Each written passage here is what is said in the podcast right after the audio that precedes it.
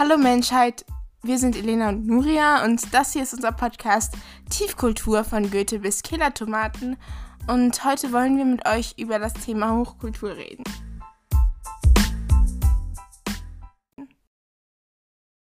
Das wirkt jetzt auf den ersten Blick vielleicht ein bisschen irritierend, weil man unter Hochkultur vielleicht als erstes an die alten Ägypter denkt ja. oder so.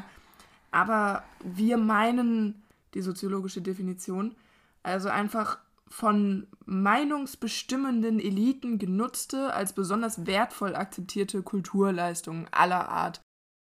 Ja, genau. Wir haben uns gedacht, das wäre ganz äh, ergänzend zu unserer letzten Folge, die wir ja zu Trash und quasi Tiefkultur, wie wir es genannt haben, gemacht haben, machen wir jetzt eine Folge über das Gegenteil, nämlich Hochkultur wie sie soziologisch definiert wird, wie Nuria das schon erläutert hat. Genau. Dafür müssen wir ein bisschen tiefer in die Geschichte eintauchen. Und zwar erstmal an den Zeitpunkt, wo das erste Mal so etwas wie Hochkultur überhaupt aufgetaucht ist. Und das war ganz ursprünglich die Kultur des Adels oder der führenden Gesellschaftsschicht allgemein. Bis zur Französischen Revolution, wo der Adel dann an Macht verloren hat und das Bürgertum versucht hat, Hochkultur eher inhaltlich zu definieren und wirklich auf Kultur zu beziehen und nicht auf Abstammung. Und das Interessierte da halt ein Teil von sein können und nicht einfach Leute, die die richtigen Eltern hatten. Das hatte nur leider zur Folge, dass der Adel sich einfach der, der Popkultur in dem Fall ja angeschlossen hat, also sowas wie Zirkus, Reitkunst, Gesellschaftstanz mit an den Hof integriert hat. Also Popkultur in dem Fall, also Popkultur ist ja kurz für Populärkultur, also alles das, was populär ist, nennt man Popkultur. Genau. Nur zum Verständnis. Danke. Und so wurde die Hochkultur eine Errungenschaft des Bildungsbürgertums. Also es ist schon mal eine Schiene tiefer gewandert vom Adel zum Bildungsbürgertum, mhm. aber so richtig allgemeingut der Gesellschaft war es immer noch nicht. Genau, dieses Bildungsbürgertum ist das, was wir heute einfach als Bildungselite bezeichnen würden. Also die gut gebildeten, die Menschen mit Allgemeinbildung bei uns in der Gesellschaft, die ähm, vor allem humanistische Bildung und Literatur, aber auch Wissenschaft und Engagement in Staat und einfach allgemein für wichtig halten. Das waren damals, zu dem Zeitpunkt, wo wir uns jetzt befinden, vor allem Professoren, Ärzte, reiche Kaufleute, leitende Beamten und so. Das ging dann weiter. Wir sind jetzt im 20. Jahrhundert angekommen, wo dann die nächsten sozialen Umbrüche kamen. Wir sprechen ja immerhin von Weltkriegen, von Diktaturen, von der Judenverfolgung natürlich, von Währungsreformen, von antibürgerlichen Ideologien im Kommunismus in der DDR was zu einem mehrfachen Umwurf von allen gesellschaftlichen Verhältnissen geführt hat und natürlich auch am Ende zur Entstehung von neuen gesellschaftlichen Strukturen, wo eine breite Mittelschicht bei rausgekommen ist. Das heißt, dass die Bildungselite an sich hat nicht mehr so hundertprozentig existiert, auch weil das Berufsleben spezialisiert wurde. Also die Bereiche von der Wissenschaft haben sich immer weiter aufgespalten, sind immer komplexer geworden, spezifischer. Das heißt, ein Bildungskanon von Allgemeinbildung war gar nicht mehr so wirklich möglich. Genau, das war auch mein Punkt, also den ich einwerfen wollte, als du das direkt gesagt hast, weil, also wenn ich heutzutage an Hochkultur denke, also dann sind das ganz wenige Menschen, die, die ich als gebildet bezeichnen würde. Ja, aber das war ja früher anders. Ja. Also wenn du an so Leute denkst wie Da Vinci, der war ja alles so. Ja. Ne? Der war Architekt, der war Künstler, der war Ingenieur quasi, weil das damals halt noch nicht so spezifisch war. Oder wenn du ganz in die Antike gehst, so Platon und so, die waren ja, ja auch alles. Ne? Die waren Mathematiker, aber auch Philosophen. Stimmt. Und das geht ja heute nicht mehr. Ja, und aber früher haben auch Leute, wenn sie, das ist mein Eindruck, jetzt ist ganz subjektiv, ist jetzt nichts re recherchiertes. Früher haben auch Leute, wenn sie etwas konnten, das quasi richtig tief ausgenutzt. Also die haben dann richtig so zum Beispiel für die Literatur gelebt. Weißt du, die haben das richtig geatmet. Und heutzutage, wenn du dir so Leute anguckst, die studiert haben, so Lehrer oder was weiß ich, dann sind das oft Menschen, wo ich mir denke, dass es so nur oberflächlich gestreift worden. Also die leben nicht mehr dafür. So, die wissen ganz viel und ich habe davor auch riesen Respekt, aber es ist nicht so, dass ich mir denke, die atmen das. Ich weiß, was du meinst. Und ich könnte mir vorstellen, dass dieser Eindruck auch an der Digitalisierung liegt. Weil wenn du früher etwas studieren wolltest, wenn du wirklich alles über dieses Thema wissen wolltest, dann musstest du Stunde um Stunde in der Bibliothek verbringen und dir alles anlesen und alles merken. Und heutzutage googelst du halt kurz. Ja, und dann stimmt. hast du auch die Antwort auf äh, irgendwelche zentralen Fragen. Das stimmt. Vielleicht auch dadurch, dass man immer so Bescheid wird von allen Seiten und deswegen nicht mehr so die Muße hat, sich einer Sache hinzugeben, weil man quasi immer gefordert wird, ja, sich oberflächlich Dinge reinzuziehen, also in dieser digitalisierten Welt immer so Bescheid wird? Ja, das kann auch sein. Also, dass die Aufmerksamkeitsspanne von Menschen immer kürzer wird in dieser kurzweiligen Gesellschaft, mhm. in der wir leben, in der halt einfach alles schnell gehen muss. Alles ist ja darauf ausgelegt, möglichst zeiteffizient zu sein in unserer Gesellschaft. Da klingt das schon logisch, ja. Ähm, und vielleicht dann ist das gerade auch eine Konsequenz daraus. Also wenn alles schnell gehen muss, dann nimmst du dir auch keine Zeit, was richtig zu machen. Aber du kannst dann halt viele Dinge ein bisschen abdecken. Mhm. Also das merke ich an Menschen heutzutage, die wissen viele Sachen, aber die wissen nichts richtig. Also ich würde mich da selber auch mit reinziehen. Also, dass ich manchmal merke, so, ich weiß das, aber ich könnte es dir nicht richtig erläutern. Okay, und ja. Wobei, da muss man auch bedenken, dass die Leute von früher, sag ich mal, über ja. die wir eben gesprochen haben, da sind ja logischerweise wissen wir nur von den Leuten, die einfach krass waren, schlichtweg gesagt. Also jetzt, wenn wir wieder Platon und Da Vinci als Beispiele nehmen, natürlich ist nur von den Leuten, die einfach überall überdurchschnittlich waren, was ja, überliefert. Und diese ja, Leute klar. wird es heute auch noch geben, irgendwo versteckt. So Stephen Hawkins mäßig. Ja, also mir ist klar, dass nur die, die super gebildet waren, weiterkommen. Es wird auch von unserer Periode so sein, aber trotzdem ist da irgendwie ein Unterschied. Ja, David Goodhart, das ist ein ja. Wissenschaftler, der unterteilt die Gesellschaft in Anywheres und Somewheres. Und mhm. Anywheres, das sind digital kompetente, beruflich erfolgreiche, gesellschaftlich und politisch progressive Menschen, die offen zwischen linksliberal und grün sich ansiedeln mhm. und deren Arbeits- und Kommunikationsfeld die ganze Welt ist, weil sie halt ja mhm. digital kompetent sind, wie gesagt. Die steigen auf in unserer Gesellschaft. Ne? Mhm. Denen geht es immer besser. Und dann gibt es noch die, die Somewheres, die beruflich und sozial regional sich befinden. Die werden einfach abgehängt von uns, von unserer Gesellschaft, so wie wir sie gerade beschrieben haben, sind von Abstiegsängsten erfüllt und sind auch einfach angewiesen auf vertraute Umgebungen und traditionelle Lebensweisen und die gehen unter. Und das sind tatsächlich auch einfach die älteren Leute mittlerweile in unserer schnellen Gesellschaft. Und ich glaube, wenn dieser Umbruch irgendwann geschafft ist, sage ich mal, also ganz, ganz trocken gesagt, wenn wir alle nur noch Anywheres sind, weil wir alle digital kompetent sind, weil wir damit aufgewachsen sind, dann glaube ich, ist dieser Eindruck schon wieder anders, den du gerade hast.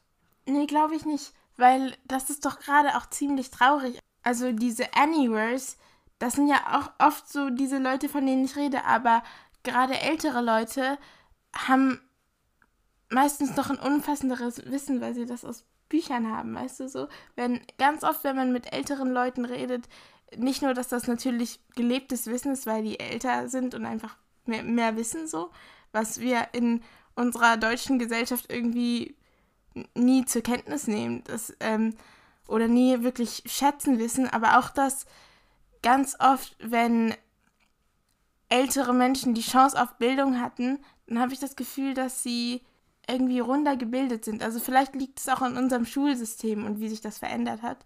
Ich glaube, ältere Menschen nehmen sich einfach mehr Zeit, weil sie daran gewöhnt sind in ihrem Leben, dass sie mehr Zeit haben. Und wir heutzutage, wir haben einfach keine Zeit mehr, weil wir ständig Bescheid werden, weißt du? Und das ist eigentlich ziemlich traurig. Deswegen glaube ich, dass, dass das echt einen Wert hat.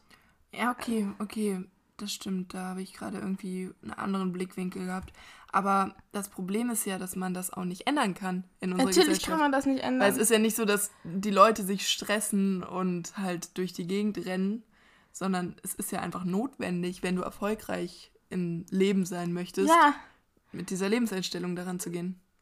Ja, das, aber das ist doch echt traurig. Eigentlich ist es wirklich traurig. Also ja. das erinnert mich wirklich an Momo, Daran habe ich auch gerade gedacht, ja. An die grauen Männer. an die grauen Männer. Und so ist unser Leben und wir können eigentlich nichts dagegen machen. So, es Mhm. gibt keine Momo, die das aufricht. Zur Erklärung kurz an alle Leute, die mit der Geschichte vielleicht nicht so vertraut sind. Die grauen Männer, das sind Figuren in dem Kinderbuch Momo von Michael Ende, die mit Zeit handeln. Also deren Währung ist Zeit, ähm, Lebenszeit. Also du kannst zum Beispiel mit einem Jahr von deinem Leben bezahlen für irgendwas anderes. Und das sind halt so Ja. richtige Kaufleute.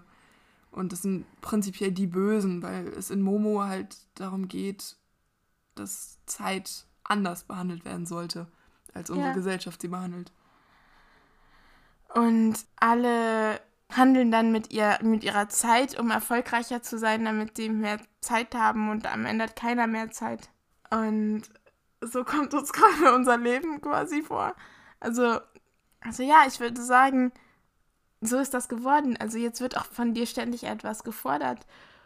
Und gerade weil du Zeitdruck hast, hast du keine Zeit, dich richtig darin zu vertiefen. Hm.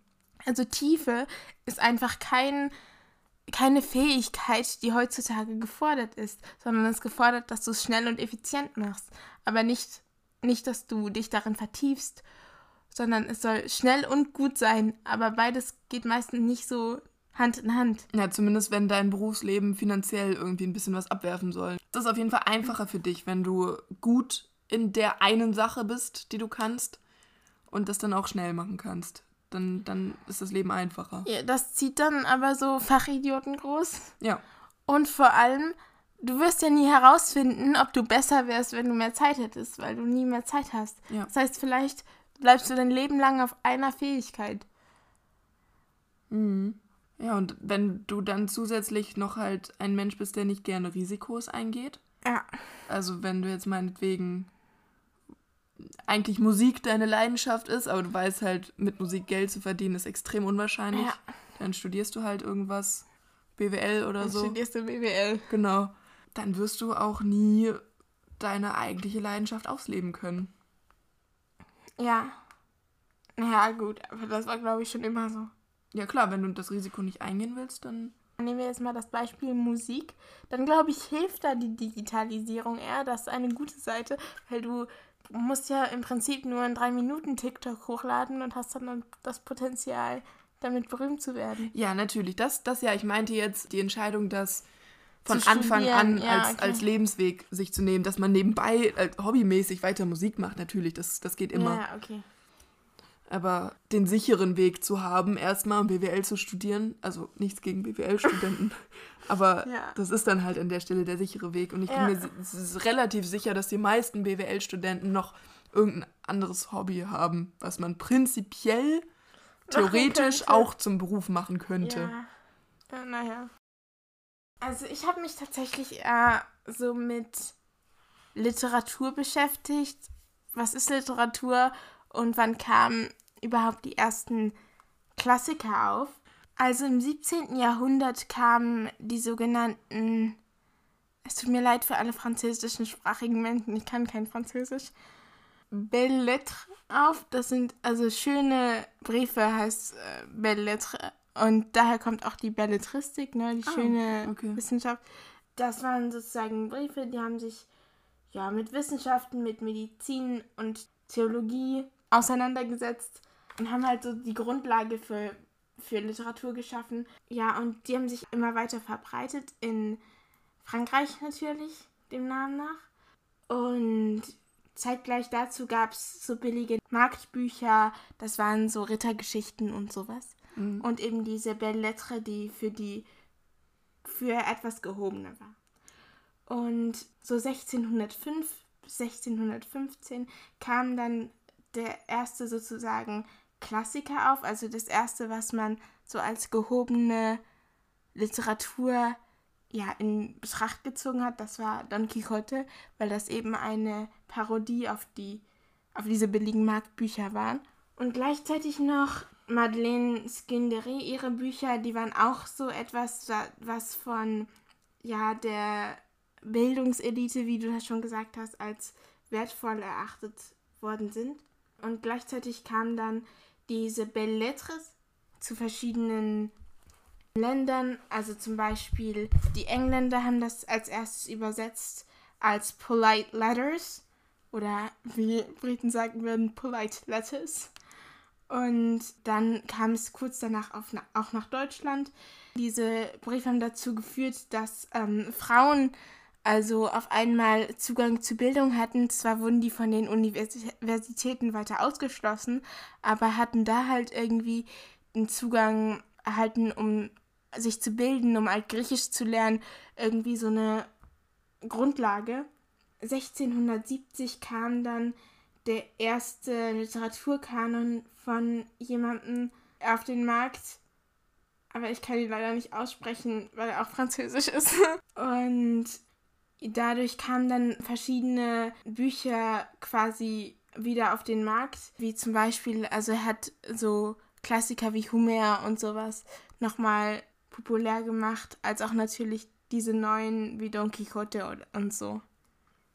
Okay, aber das bezieht sich alles auf europäische Literaturgeschichte, ja, ne? natürlich. ne? Ja, gut, ich wollte nur fragen, weil das klang jetzt so, als wäre Frankreich einfach die Geburt der Weltliteratur. Nein, nein, nein, nein. Ich habe das jetzt auf Deutschland bezogen, weil wir ein deutscher Podcast sind. Okay.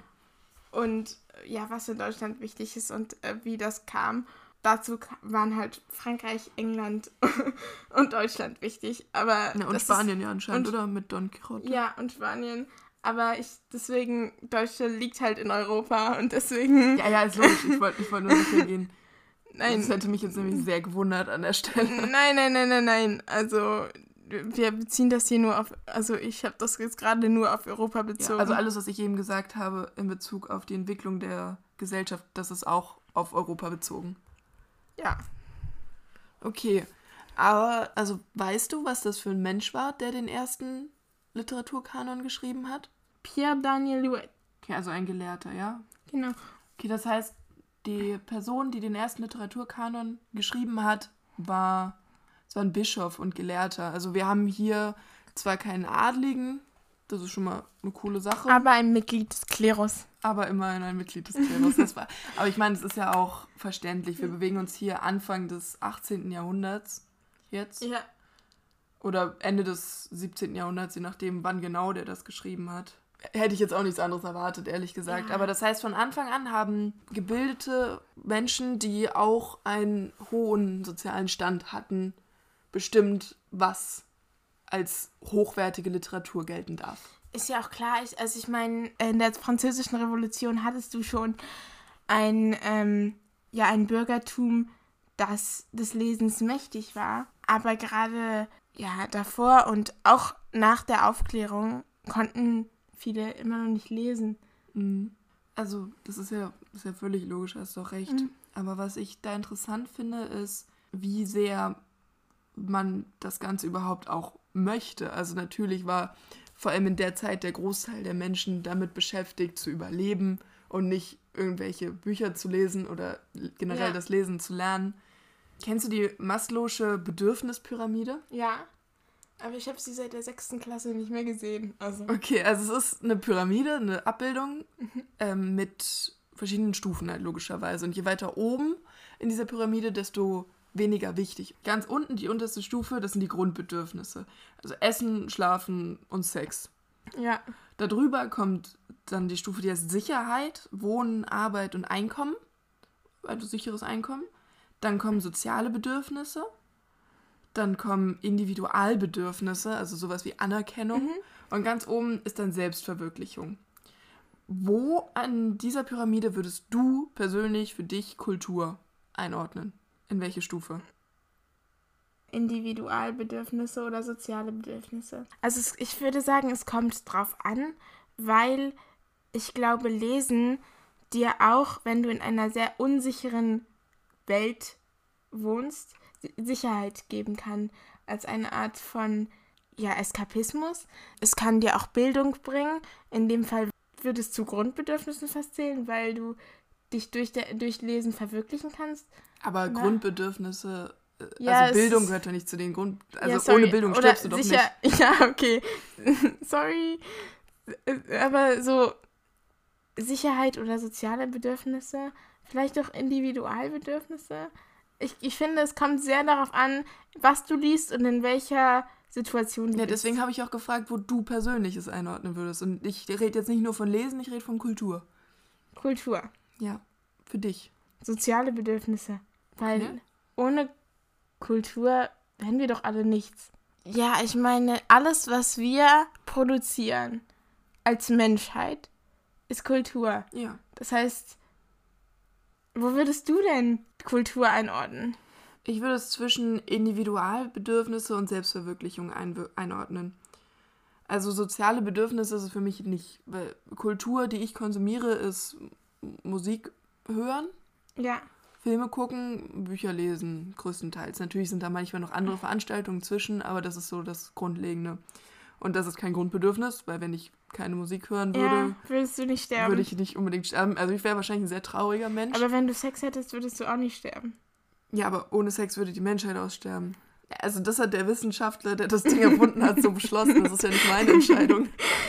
Ja, Ja, also das ist ja, es ist ja jetzt nicht auf ein Individuum bezogen, sondern eher auf die Gesellschaft wahrscheinlich an der Stelle. ja, okay, aber dann, wenn wir, es- wenn wir sagen für die Gesellschaft, dann können wir es doch vielleicht bei sozialen Bedürfnissen, weil Kultur entsteht auch oft als ein soziales Projekt. Also ja, ich kann auch alleine ein Buch schreiben, ja, ich kann auch alleine ein Bild malen, aber man nimmt zusammen einen Song auf, man baut zusammen eine Pyramide, weißt du?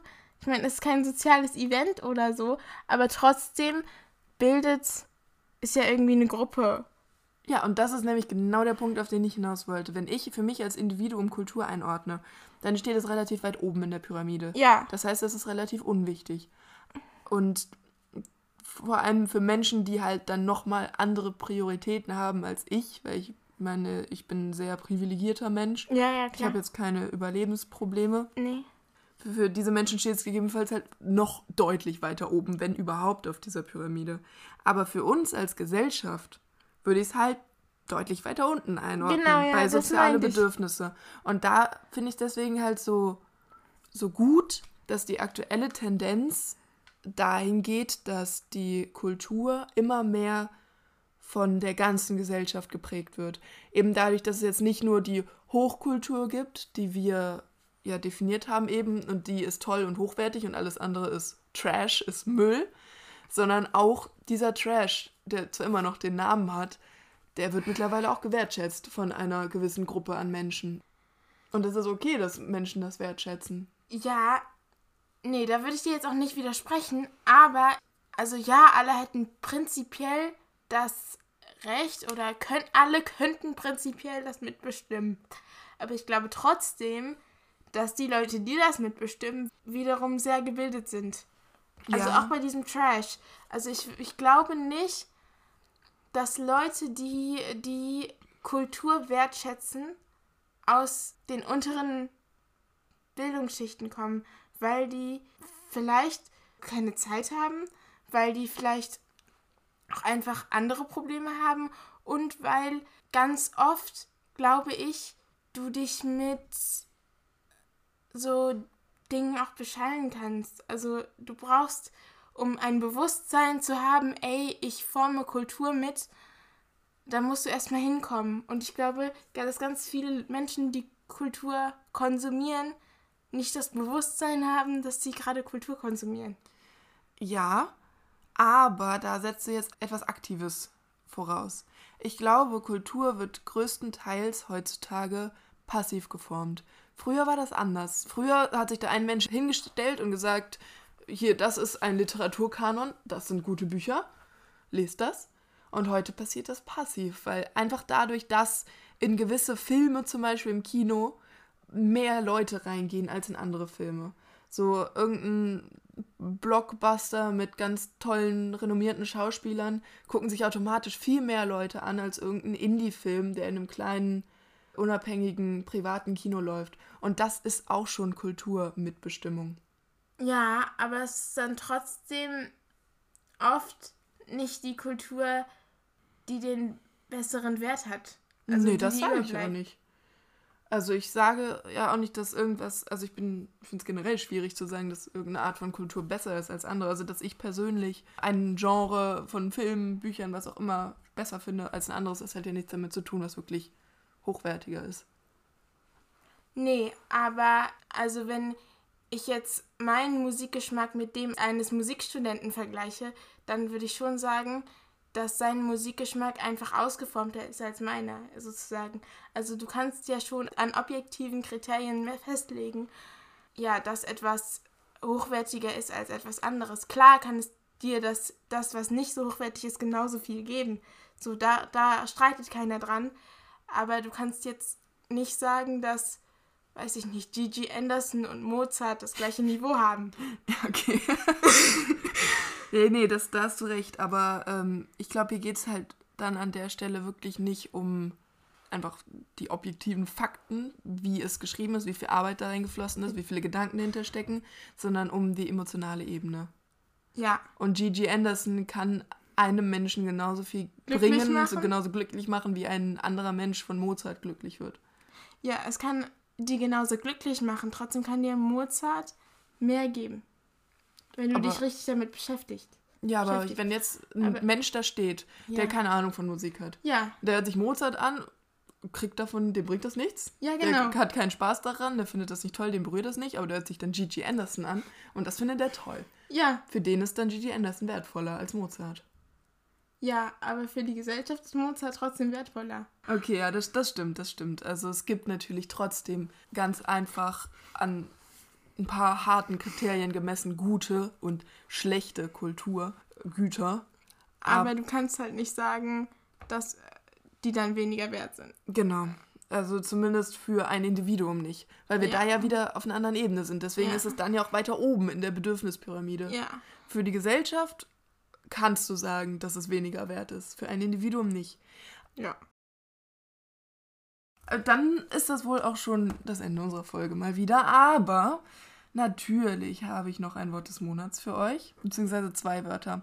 Und ich freue mich sehr darüber. Elena, Ja. wusstest du, dass man in den USA eine Unterscheidung für Kulturgüter hat, die a Highbrow, Highbrow oder a Lowbrow, also hohe Augenbraue oder tiefe Augenbraue heißt? Nee. es ist keine in- inhaltliche Bewertung, sondern quasi die Haltung, welche man einnimmt, wenn man dieses Kulturgut konsumiert. Also Highbrow, hohe Augenbraue, ist dann der Intellektuelle, der dann halt Ja. ähm, Mozart hört, meinetwegen. Mhm. Und äh, Lowbrow ist dann Anspruchsloser, der Trash konsumiert. Und ich finde diese Ah, cool. Bezeichnung mit den Augenbrauen halt so treffend, weil immer, wenn ich mir jemanden vorstelle, der zu Hause sitzt und aus Spaß Günter Grass liest, dann. Aber wie dann kann man denn Gunter Gras lesen? ich, musste, ich musste Katz und Maus lesen jetzt für mein Abitur. Es hat mich so traumatisiert. Wirklich, also ich, ich lese gerne alles, aber Günter Grass ist so furchtbar. Wirklich jeder Mensch, der das aus Spaß liest, soll uns mal schreiben. Ich will das verstehen. Ja, teilt uns gerne mit über die üblichen Wege. Also ihr könnt wie immer eine, eine Nachricht uns über Spotify direkt schicken oder über generell über die Plattform, auf der ihr das gerade hört, über Instagram, at tiefkultur.podcast, über Twitter, at tiefkulturk. Lasst es uns wissen, was ihr denkt. Ja. Also hier soll sich jetzt bitte niemand angegriffen fühlen. Ich. Doch, fühlt euch alle angegriffen. Okay, oder so. Ich kann es nicht verstehen. Aber auf Deutsch, ich meine, es gibt das nicht so cool, aber es gibt ja auch diese nee, E- und U-Musik oder E- und U-Literatur, also ernsthafte und So, ja. Unterhaltungsliteratur. Und Leute unterteilen das immer so krass. Aber wie wir das gerade behandelt haben, also kann dir U-Literatur genauso was geben wie E-Literatur oder beziehungsweise es gibt das eigentlich gar nicht, weil du, wenn du Tolstoi liest, meinetwegen genauso unterhalten wirst, nur halt auf einem höheren Niveau. Ja. Also ich finde, das ist immer so falsch zu sagen, dass hohe Literatur meinetwegen dich nicht unterhält, so, also das ist ja dann quasi die Konsequenz daraus, dass es dich nicht unterhält, aber die sind ja zum Unterhalten geschrieben worden. Es unterhält dich halt, es ist halt nur auf einem höheren Niveau. Mhm. Das stimmt. Also ich hoffe, dass wir durch diese und auch durch die eigentlich vorletzte Folge, aber die letzte richtige Folge so ein bisschen ja, einen Boden legen konnten, dass es gut rübergekommen ist, was unser mhm. Punkt war eigentlich, ne, dass wir diese Unterscheidung einfach blöd finden. Ja. Dass sie zwar bis zu einem gewissen Maß logisch ist, aber sobald es dann in die Wertung geht, diese Begriffe, um ja. die Werten zu benutzen, ist eine schwierige Situation. Genau.